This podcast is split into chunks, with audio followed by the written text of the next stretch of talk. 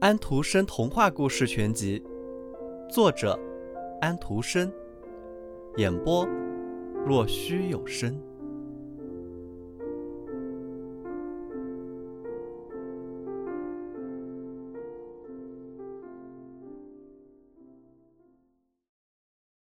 他一向是很安详和喜欢沉默冥想的，现在变得更是这样了。姐姐们问他。他第一次浮在上面，看见了些什么？可是他什么也没有说。好多个傍晚和清晨，他都游了上去，游到他离开王子的那个地方。他看见园子里的果子熟了，怎样被人摘下；高山上的雪又怎样化了。但是他却没有看到王子，因此回家的时候，他一次比一次更加伤心。坐在小小的花园里。用自己的戈壁拥着那美丽的像王子的大理石雕塑，成了他唯一的慰藉。他不再照管他的花了，花就像生长在一片野地里，杂乱地生长着，长到了小径上，花枝、叶子和树枝缠到了一起，于是花园里昏暗了起来。最后，他再也忍耐不住了，把这事告诉了一位姐姐。于是，所有的姐姐都知道了。不过，除了还有一两个小人鱼知道外，没有更多的人鱼知道。这些人鱼除自己最亲近的朋友之外，对别的朋友是不多说的。他们当中的一个知道情况，知道这位王子是谁，也曾看了船上那天的情景。他知道他是什么地方来的，他的国土在什么地方。其他的公主说道：“走，小妹妹。”她们彼此把戈壁搭在另一个公主的肩上，排成一长串，游到了王子宫殿所在的地方，浮出了水面。这座宫殿是用浅黄色发光的石头铸成的，有很大的大理石台阶，最下一级一直伸到海里。宏伟的镀金圆顶高高的矗立在宫顶之上，整个宫殿的四周全是柱子。柱子中间立着大理石像，看上去就像是活人一样。透过高大的窗子上的那些明亮的玻璃，可以看到壮丽的大厅里挂着价值昂贵的丝质窗帘和挂毯。所有的墙上都装饰着画，看上去真是令人高兴开心。在那间最大的厅里安置了一座喷泉，水柱高高的喷起，一直喷到了。半球形的玻璃屋顶，阳光透过这玻璃半球屋顶照射到了水上，照在生长着池里的花草上。这下子他知道他住在哪里了。好多个夜晚和清晨，他都来到这里的水面上。他游得十分的靠近海岸，比其他敢游的姐姐还要近一些。是的，他一直游进那宏伟的大理石阳台下面的一条小小的人工区里。阳台在水面投上了一个长长的影子。他坐在那里，看着那位年轻的王子，而王子以为在这明朗的月光下，只有他独自一人呢。他看见好多个晚上，他乘上了音乐悠扬的华丽的船，船上飘着旗帜。他轻轻地在绿色的海草中游着，让风吹起他的长长银白色的纱巾。有人看见这纱巾，还以为是一只展翅的天鹅。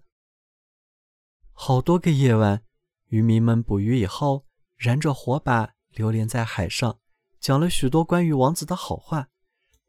他很高兴，在他半死的被波涛逐击的时候，救了他的生命。他想着。他的头是多么近的依偎在他的胸脯上，想着他又是多么深情的吻了他。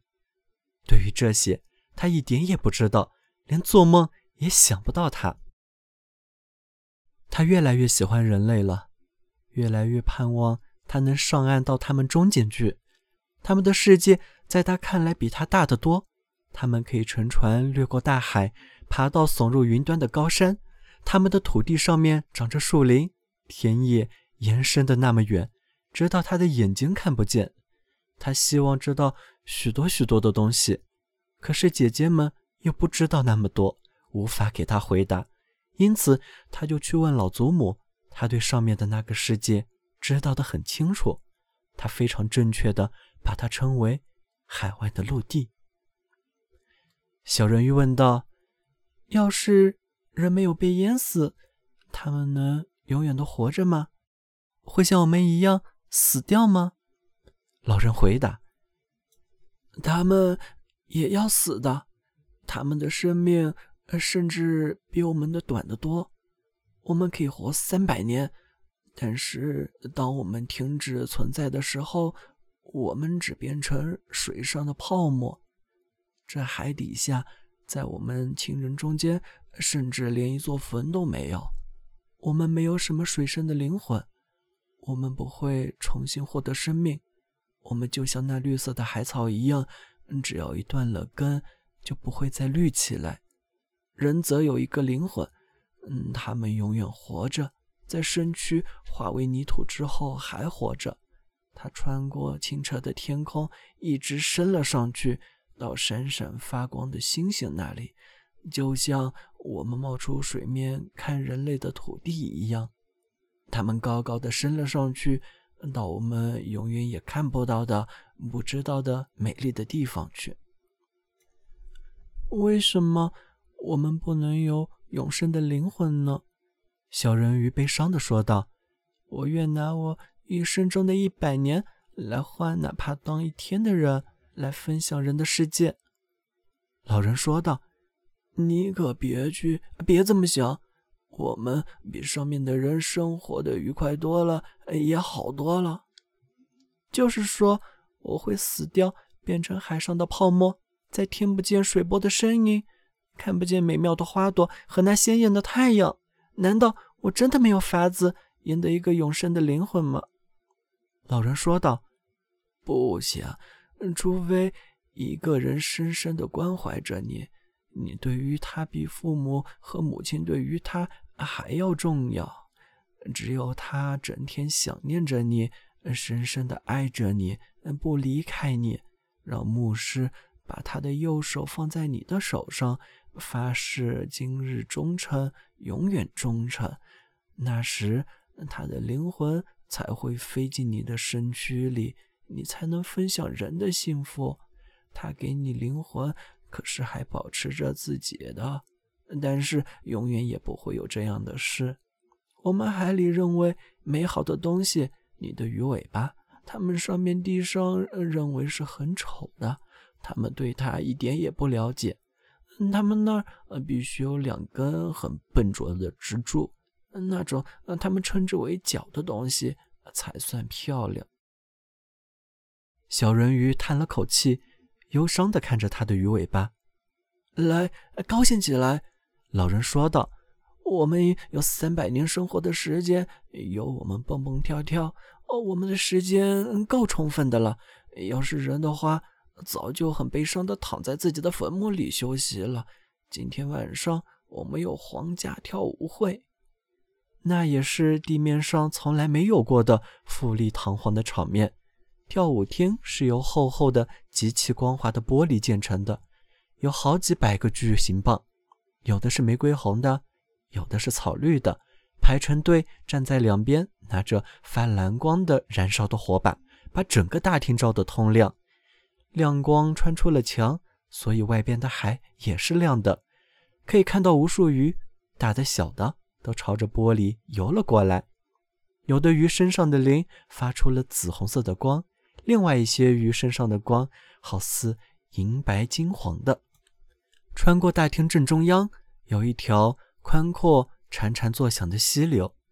在这溪流上，海国的男人鱼和女人鱼都合着他们自己的美妙歌跳着舞。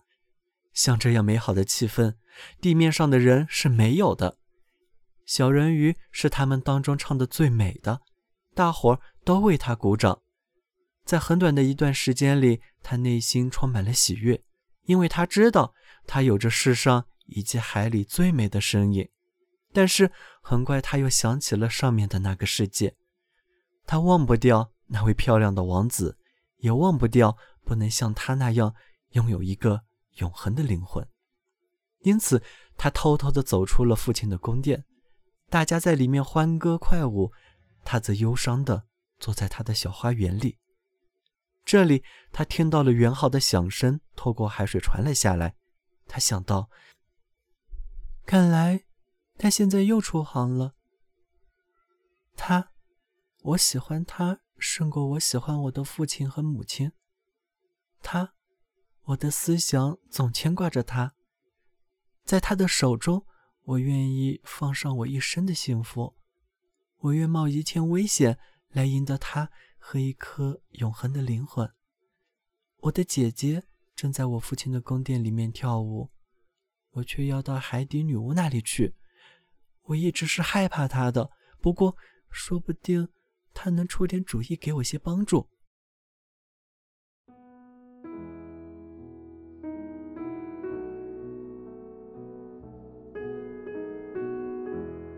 小朋友们，今天的故事结束了，请闭上你们的眼睛吧，晚安。